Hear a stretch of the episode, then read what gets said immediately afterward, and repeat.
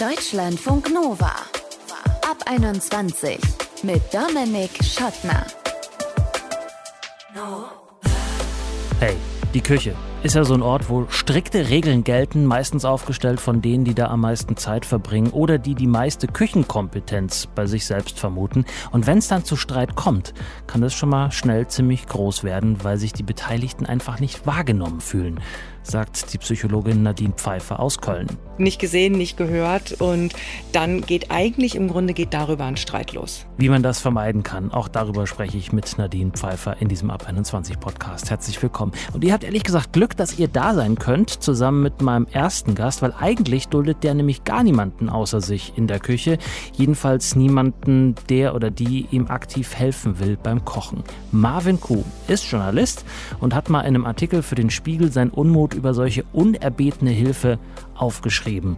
Woher der Unmut kommt, was ihn genau da triggert und wer eventuell doch mit ihm unter welchen Bedingungen kochen darf, das kann er uns jetzt erzählen. Hi Marvin.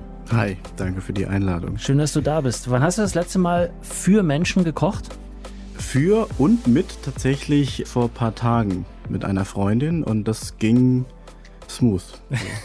das ging smooth, weil du ihr explizite vertraust. Äh, vertraust, ja. danke, genau. Ich meinte Anweisung gegeben hast, was sie zu tun hat oder weiß sie schon, was sie zu tun, aber ähm, vor allem auch zu lassen hat? Mittlerweile sind wir ganz gut eingespielt, aber als wir uns kennengelernt haben, da war es schon so, dass sie genau gefragt hat, was soll ich machen? Wie soll ich das machen? Wie soll ich die Dinge schneiden? Und umgedreht dann, als sie den Kochlöffel übernommen hat, habe äh, ich dann den Assistent gemacht und genau gefragt, was was ich machen soll. Okay, und warum hat sie das gefragt? Weil sie, weil dir schon ein Ruf vorauseilte, sie deinen Spiegelartikel gelesen hatte oder was war der Hintergrund? Nee, äh, das, das Lustige ist, sie ist mir sehr ähnlich, also wir sind uns sehr ähnlich. Sie ist genauso. Sie kocht auch lieber alleine, ist da auch so äh, perfektionistisch veranlagt und deswegen haben wir uns äh, gut verstanden. Mhm. Was kochst du besonders gerne? Wo bist du zu Hause? Besonders gerne chinesische Sachen, mhm. weil meine Familie auch aus Shanghai stammt. Mhm. Und ja, mein Onkel ist Koch, mein Vater war Koch. Ich bin in einer gastronomischen Familie quasi groß geworden. Mhm. Und deswegen hast du auch diese Arbeitsteilung aus der Küche übernommen in deinem Privatleben oder hat es noch andere Gründe? Also ich habe es von zu Hause vorgelebt bekommen, weil das die einzige Art und Weise war, wie man gekocht hat. Mhm. Also wir haben zu Hause privat, sage ich mal, nicht gekocht. Also mhm. Also meine Mutter hatte eine ganz schöne Landhausstil-Küche gekauft. Die wurde aber nie benutzt. Kein mhm. einziger Fleck drauf. Wir haben uns ab und zu mal ein Ei angebraten, aber so, sonst überhaupt nicht. Und sonst haben wir eigentlich immer im Restaurant gegessen, wo mein Vater dann Küchenchef war. Mhm. Und er war da halt der Taktgeber, sage ich mal. Mhm. Und ich weiß nicht, ob ich das deswegen übernommen habe. Ich glaube, das war ein Einfluss auf jeden Fall. Mhm. Und was gibt's dann für Unterscheidungen? Also wenn du dann in der Küche bist und jetzt mal nicht mit dieser einen Freundin, wo es irgendwie vibet, kochst, sondern alleine und andere dann in die Versuchung kommen. Was dürfen die, was dürfen die auf gar keinen Fall? Was ist Chefsache in dem Fall? Also wenn man so eine bestimmte Vorstellung hat, was man kochen möchte, dann möchte man das ja auch, also dieses eine Gericht essen ähm, also ich sag mal so das Beispiel irgendwie Spaghetti Bolognese oder mhm. sowas. Da ist es ja ein Unterschied, wenn man einfach irgendeine Spaghetti Bolognese kocht oder wenn das jetzt zum Beispiel die von Mama ist oder mhm. die man selber gemacht hat oder die von Oma. Man hat ja dann ganz bestimmten Geschmack und wenn man den halt nicht trifft, ist halt blöd. Dann ist mhm. man unzufrieden und mhm. ich, also ich kenne das von mir, ich bin dann noch, also noch wütender als hungrig davor eigentlich. Mhm. Und ähm, das heißt, man, ja, man, man muss schon den Geschmack treffen. Okay, aber jetzt, um bei dem Beispiel zu bleiben, in eine von mir gut geheißene Spaghetti Bolognese kommen Karotten rein, da kommt Sellerie rein, da kommt, eine, wenn man Fleisch mag, Hackfleisch rein. Die Zutaten sind ja relativ klar. Die Mengenangabe und die Art und Weise, wie sie zusammengehören, ist variiert. Aber ich habe bei dir gelesen, dass auch die Problematik ist, ob jetzt die Karotten zum Beispiel, wie sie geschnitten sind. Ja, es ist es macht ja schon einen Unterschied, als wenn man die jetzt in Scheibchen schneidet mhm. oder würfelt. Für den Geschmack. Ja, also es hat ja auch mit den Garstufen, also es ist jetzt äh, ganz langweilige Kochkram, auf so Garstufen Mhm. oder so, ne? Aber ich erinnere mich, ich wollte einmal so eine Tomatensalsa machen. Da war ich bei Freunden zu Besuch und ich sollte für die kochen, weil bei mir war das noch nicht eingerichtet und so. Und die Freundin des Kumpels, die hat gesagt, ah, ich möchte unbedingt helfen. Und dann hat sie gesagt, lass mich die Tomaten schneiden. Und ähm, das war so ein, das war so ein Tomatensalat. Ich hatte einfach gesagt, irgendwie so äh, Scheiben oder so. Also du hast keine präzisen Anweisungen gegeben, sondern hast ihr sozusagen einen Möglichkeitsraum Ja, das offen war halt, gelassen. ja, das war halt das einmal halt für Salsa und einmal halt für, für Tomatensalat Ja. und so. Und sie hat dann angefangen mit so, einem- mit, so, mit so einem Messer, es war halt so ein stumpfes Ding und dann hat sie das quasi, also nicht geschnitten, sondern fast erdrückt. Mhm. Und das war wirklich so ein Pain in the ass, das einfach anzugucken. Aber man sieht dir auch die- nachträglich noch den Schmerz an. Das, vor allem, das ist ja nicht dann so elegant, zack, und es ist einmal durch, sondern Ja. wirklich, wenn du so ein stumpfes Messer hast, ah, dann geht es so. Das hat sie dann halt weitergemacht und ich bin so ein Typ, ich kann nicht direkt sagen, bitte schneid sie anders. Ich würde sagen, das ist so eine deutsche Kultur. Ich bin nicht so aufgewachsen. Ich kann das nicht. Ich ertrage, also oder versuche das zu ertragen. Und ich habe dann irgendwie so gesagt, ja, du brauchst dir nicht so viel Mühe zu geben. Ja, Wa- wa- ja, was man dann irgendwie so durch Umdenken kann man ja irgendwie darauf kommen, ah, vielleicht was anderes. Aber sie hat dann gesagt, nein, nein, nein, nein, nein, ich, ich gebe mir schon Mühe. Also Ja. ich, ich ziehe das schon durch. Und dann hat sie das halt wirklich durchgezogen. Und ich stand dann halt äh, zwei Meter weiter vor dem Herd und habe einfach nur mich am Kochlöffel so festgehalten. Ja. Und Weil du am Ende ja dann doch ein bisschen auch die Verantwortung für das Gericht hast, weil du bist ja der Koch gewesen dann am Ende. Ja, ne? also es gibt ja immer eine Person, die, die kocht und wenn man halt die gleiche Vorstellung des Gerichts hat, Mhm. dann kann man auch zusammenarbeiten. Aber wenn ich jetzt sage, ich lade dich zum Essen ein, Ja. ich denke mir aus, was wir essen sollten, dann ähm, habe ich sozusagen die Verantwortung, dass es dir gut geht. Ja. Was ist die Konsequenz, die du gezogen hast aus solchen Vorfällen, dass du außer bei dieser einen Freundin, wo es geht, den Leuten vorher schon sagst, so Leute, ist völlig okay, setzt euch hin, macht euch einen Wein auf, Bier, was auch immer ihr trinkt und schaut mir dabei zu, im besten Sinne, so, ich koche jetzt für euch oder lässt du es darauf ankommen und versuchst dann damit zu leben? Also die meisten Freunde wissen ja, also ich habe mir ein- anscheinend irgend so einen Ruf als Koch-Nazi erkocht sozusagen. Also die wissen schon Bescheid, wie ich bin. Mhm. Und äh, ich finde, das ist aber auch ein guter Deal. Ne? Also wenn Sich ich von dir bekochen zu lassen? äh, generell bekochen zu lassen. Ja, ist doch ein guter auch. Deal, wenn, wenn man sagt, okay, setz dich einfach hin, mach dir ein Bier auf und erzähl mir, was du Schönes heute gemacht hast. Ja. Erzähl mir von einem Tag oder so oder was dich gerade beschäftigt. Und ich sorge dafür, dass wir halt was Schönes zu essen haben. Ja. Äh, also das ist doch, ist doch gemütlich. Und, und die Leute nehmen den Deal gerne an? Oder gibt es immer noch welche, die gerne ihren Finger in den Topf stecken wollen, wo du dann drauf reagieren musst? Das tun sie auch, aber das ist eher so aus schlechtem Gewissen. Mhm. Im Sinne von, ja, also mal bringt man ja irgendwie ein Geschenk mit, eine Flasche Wein oder so, oder man bringt sich halt an und schnibbelt irgendwas. Ich hasse dieses Wort, ganz schlimm. Schnibbeln? Schnibbeln. Schnibbel, ich schnibble. Weil es tatsächlich schon diese, ich erdrücke die Tomate eigentlich schon so, so versinnbildlicht, irgendwie sowas, ne? Oder warum findest du das, hat das sowas, Ach, ich hab was, das, das hat was Saloppes, finde ich. so geht man nicht mit Essen um. Was ist Kochen für dich? Entspannung. Und äh, Essen im Verhältnis dazu? Ich koche lieber, als ich esse, würde ich sagen. Also ich glaube, es ist so 60, 40, weil ich finde, bei Kochen, das ist noch mal was, das ist noch nicht so Genuss. Das ist aber davor.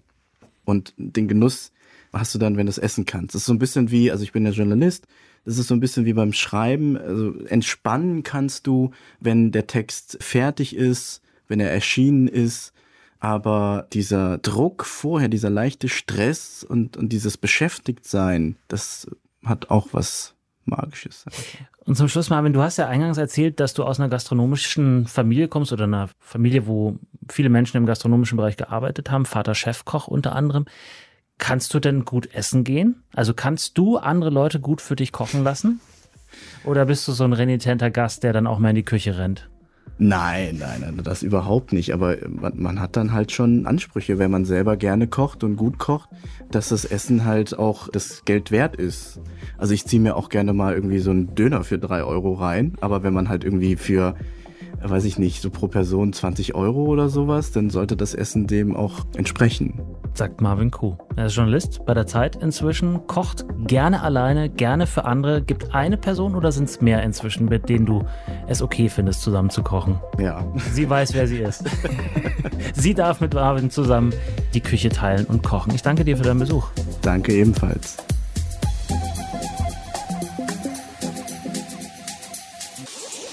Deutschlandfunk Nova bitte unterschiedliche Bretter für Fleisch und Gemüse nehmen und natürlich Messer auch. Und warum spül eigentlich immer ich ab? Und räum doch bitte das Zeug nach dem Kochen direkt wieder in den Kühlschrank, wenn du fertig bist. Wärst du so freundlich? Ne?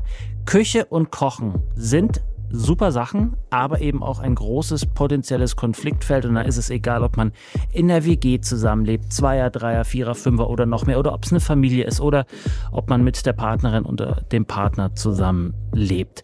Aber ehrlicherweise können wir dabei bei diesen Konflikten vor allem was über uns selber lernen. Und das wollen wir jetzt machen, zusammen mit Nadine Pfeiffer. Sie ist Diplompsychologin und Paartherapeutin aus Köln. Hallo, Frau Pfeiffer. Hallo. Wieso ist die Küche denn nicht nur der Ort, wo gute Partys am Ende immer ihren Höhepunkt finden, sondern auch der Ort, wo es immer wieder zu Reibereien kommt? Ja, das Küchenthema taucht immer wieder bei uns äh, in der Praxis auf es gibt einfach sehr verschiedene Vorstellungen, ne, wie man was macht und wie etwas richtig ist. Und es gibt einfach auch ähm, sowas wie ein Machtgerangel manchmal in der Küche. Ich möchte, dass du das so machst, wie ich das mache. Und dann verliert man schnell den Blick auch für den anderen, also keine Perspektivenübernahme, wie sieht die Welt für den anderen aus und dann äh, geht's da meistens äh, los mit der Küchenschlacht. Ja, aber warum passiert das denn nicht im Wohnzimmer oder im Badezimmer? Warum ist das ausgerechnet in der Küche so? Ja, weil man da einfach viel mehr Interaktion hat. Ne? Da muss man sich aufeinander einstellen. Ja, man ist, man muss, da stellt sich halt noch mehr als im Wohnzimmer beim Netflix gucken oder beim gemeinsamen, ich, wir stehen vorm Spiegel und putzen uns die Zähne, stellt sich heraus, ob man ein wirklich gutes Team ist, ob man kooperiert, ob man sich aufeinander abstimmen kann. Das hat man eigentlich sonst nicht so. Aber das ist ja schön, das setzt, das ist ja eigentlich ein ganz schöner Gedanke, weil das setzt ja voraus, dass die Leute in der Küche tatsächlich auch zusammenarbeiten und nicht eine Person über die Jahrzehnte, ehrlicherweise die Frau, alles in der Küche macht und die anderen lehnen sich im Esszimmer schön zurück und warten darauf, dass da irgendwas aus der Küche rauskommt. Also so, so mini-progressiv ist das ja schon, wenn es da in der Küche irgendwie zu Reibereien kommt. Ja, schon mal ein gutes das, Zeichen. Ne? Würde ich jetzt schon mal das Positive darin sehen wollen. Aber wieso? Ja, sehe ich auch so. ähm, aber ähm, es sind ja oft ganz banale Dinge. Also jetzt kann ich ein bisschen aus dem. Bei mir zu Hause ist zum Beispiel das Thema, ich bin der Ansicht, ich bin der weltbeste Einräumer in meiner Spülmaschine und alle, die mit mir zusammen wohnen, können es nicht. Das sorgt inzwischen nicht mehr zu Streit, weil alle akzeptiert haben, dass ich das einfach neu einräume. Aber über sowas muss man sich ja eigentlich nicht streiten. Warum tun wir es denn dann trotzdem? Also sind wir nicht fähig zu lernen oder was, was passiert da bei uns? Naja, das ist halt, gerade dieses Spülmaschine einräumen ist ein Klassikerbeispiel. Ne, man hat ja selber eine Vorstellung, warum das gut ist, was man da macht. Dem anderen ist es aber völlig egal. Ne? Und man selber denkt sich, naja, ich mache die kleinen Teile oben, die großen unten, ist doch klar. Vor allen Dingen möchte ich halt auch nicht, dass ich jetzt nochmal, wenn ich was Neues reinräumen möchte, das nochmal was umräumen, das muss halt effizient sein und so ist meine Vorstellung. Und dann kommt ähm, ja Psychologie ins Spiel. Ich fühle mich nämlich dann von dem anderen nicht gesehen und gehört mit meinen Bedürfnissen. Ich habe ihm ja eigentlich klar gemacht, wie ich das möchte. Und dann fängt es an, dass man sich im Grunde auch verletzt fühlt ne? und nicht gesehen, nicht gehört. Und dann geht eigentlich im Grunde geht darüber ein Streit los. Mhm. Ne? Du machst es nicht so, macht doch total sinnvoll, wie ich das mache. Ich habe es dir vielleicht gar nicht richtig erklärt, weiß ich nicht. Aber du auf jeden Fall beachtest meine Worte nicht. Mhm. Und eigentlich ist das in dem Fall zum Beispiel oft der Grund, warum sich Paare streiten. Und das kommt dann auch bei Ihnen in die Praxis und ist da Thema? Ist das dann so kleinteilig, dass man dann wirklich mit den KlientInnen darüber redet, wie man so eine Minisituation löst? Oder wird daraus ein großer Beziehungsstreit bei den Menschen, die zu Ihnen kommen? Nee, oft wird an so kleinteiligen Kram eher sichtbar, was für Themen dahinter stecken. Ne? Also du siehst mich nicht, du hörst mich nicht. Und dann wird es an, also ganz oft höre ich von den Paaren, sie glauben gar nicht, dass es so eine Kleinigkeit, über die wir uns streiten und was immer wieder aufpoppt. Und das höre ich von fast allen. Ja, es sind die Kleinigkeiten, an denen dann aber die großen Themen dann sichtbar werden. Und wir reden über die großen Themen. In der Küche ist es manchmal ja wirklich relativ einfach zu regeln, indem man sagt, ja, dann lass du das mit der Spülmaschine einräumen, macht der Partner. Oder wenn ich sie einräume, räume ich sie auch wieder aus und dann ist gut. Und Oder man macht eine Arbeitsteilung, ne? der eine schnippelt, der andere kocht, der eine ist quasi der Zuarbeiter und der andere der Dirigent. Mhm. So und äh, das kann man alle, das kann man in der Tat oft regeln. Aber wenn dann sowas wie dahinter steht, du siehst mich nicht oder ich habe hier ein totales Kontrollbedürfnis und ich möchte grundsätzlich eigentlich, dass du die Dinge so machst, wie ich mir das vorstelle, in der Küche, aber auch die Zahnpastatube, aber auch ansonsten, wie gehen wir mit meinen, deinen Eltern um und mit den Kindern und wie läuft das Leben eigentlich? Ne, das poppt natürlich solche Themen auch dann in der Küche hoch. Mhm, da braucht man dann, um im Bild zu bleiben, das große psychologische Besteck. Da braucht man das ganz große. Das holen Sie dann raus. Besteck, genau. Ja, genau. Okay, aber dann geht man ja direkt äh, sozusagen raus aus der Küche und befindet sich in der ganzen Wohnung. Und äh, wie geht man dann vor? Wie löst man das von diesem kleinen Problem dann? Ja, also es ist ja manchmal sehr, sehr einfach zu lösen, indem man sagt, wenn das jetzt wirklich eure Themen sind, dann macht's doch so und so. Oft und zwar wirklich allermeistens stecken dahinter dann halt eben andere Themen, wo wir dann eher von emotionalen Grundbedürfnissen sprechen, sowas wie das Kontrolle oder ich möchte mich gesehen fühlen oder ich bin dir offensichtlich egal, ich fühle mich zurückgewiesen, solche Sachen. Ne? Und dann muss man natürlich nochmal genauer gucken, ist das wirklich so? Also gibt es da real etwas, wo man sagt, ja, da gibt es emotionale Verletzungen und der Partner schneidet das vielleicht nicht mit, meint es auch nicht so. Oder, und das ist der häufigere Fall, triggert das bei mir andere Themen, triggert das vielleicht auch alte Wunden, die aus einem ganz anderen Zeitalter kommen, wo ich einfach wie so eine verletzte Stelle habe. Ne? Also wenn ich nicht beachtet werde zum Beispiel oder jemand meine Wünsche nicht sieht, ich fühle mich nicht gesehen, so das sind oft so alte Themen und dann arbeiten wir in der Tat auch mit dem großen psychologischen Besteck, wie dass man dann wirklich guckt, so dieses, diese alten Wunden so nachheilen lassen, so ungefähr kann man sich da ausdrücken. Aber dann ist es auch gerade schön in der Paartherapie, dass der Partner auch denn dabei ist mhm. oder zumindest phasenweise großteilig dabei ist und das dann eben auch mitbekommt und sagt, ach, jetzt verstehe ich das, jetzt verstehe ich, warum sie hier so ein riesen Kontrollbedürfnis hatte. Sie hat halt total heftige Erlebnisse mit Hilflosigkeit zum Beispiel gemacht und, und sieht das dann völlig in einem anderen Licht und dann fällt es auch viel leichter, so solche Attacken von Kontrolle zu, nicht zu ertragen, aber damit irgendwie umzugehen, weil man sich nicht sofort dagegen wehrt, sondern auch so einen verletzlichen Teil dahinter sehen kann.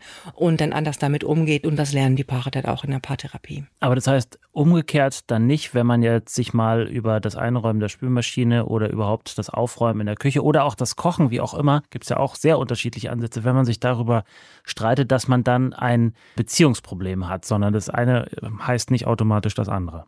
Nee. nee. Das heißt nicht unbedingt, dass wir als Paar ein Problem haben. Na klar, es poppt irgendwas hoch, aber auch in der Paartherapie guckt man häufig dann auf die Probleme, die jeder Einzelne dann hat. Ne? Also, was bringe ich eigentlich hier mit für Themen rein, die dann dazu beitragen, dass wir ein Problem haben? Und wir fokussieren schon auch ähm, sehr auf die einzelnen Personen, die da sitzen. Es ist nicht immer alles wir sagt Nadine Pfeiffer. Sie ist Diplompsychologin und Paartherapeutin aus Köln. Wir haben darüber gesprochen, warum die Küche und das Kochen so ein potenziell großes Konfliktfeld sein kann und was da möglicherweise für Probleme noch dahinter liegen. Vielen herzlichen Dank. Ja, vielen Dank. Finger weg, wenn wir in der Küche die Kontrolle behalten wollen. Unser Ab 21 Podcast über Psychologie in der Küche und beim Kochen. Danke fürs Interesse. Bis zum nächsten Mal. Ich bin Dominik Schottner. Ciao.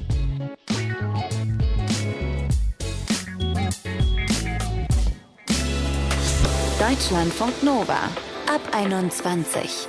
Immer Montag bis Freitag auf deutschlandfunknova.de und überall, wo es Podcasts gibt.